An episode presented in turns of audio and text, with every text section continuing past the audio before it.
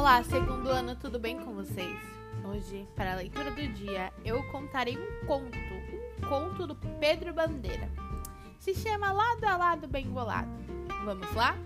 Ricardinho andava sem sorte. Acho até que se ele fosse jogar cara ou coroa, ou para o ímpar dez vezes seguidas, perderia todas. O caso é que ele tinha aprendido que em cima se escreve separado e embaixo se escreve junto.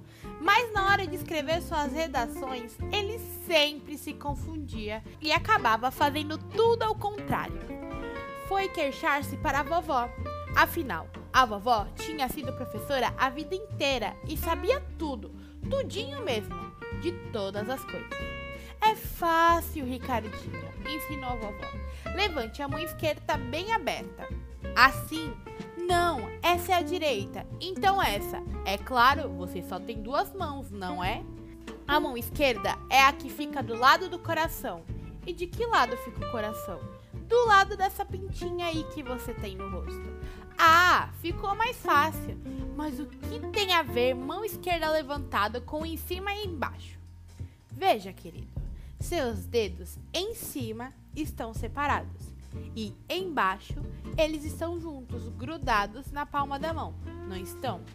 Quando você ficar em dúvida, é só levantar a mão aberta, que você não vai errar. Em cima é sempre separado e embaixo é sempre junto. Ricardinho achou genial a ideia da vovó.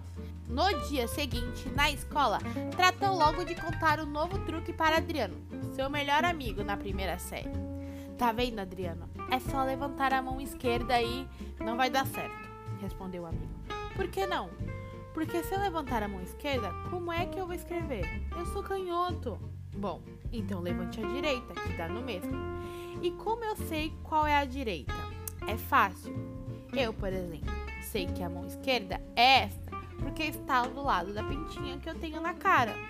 Mas eu não tenho pintinha nenhuma na cara, discordou Adriano.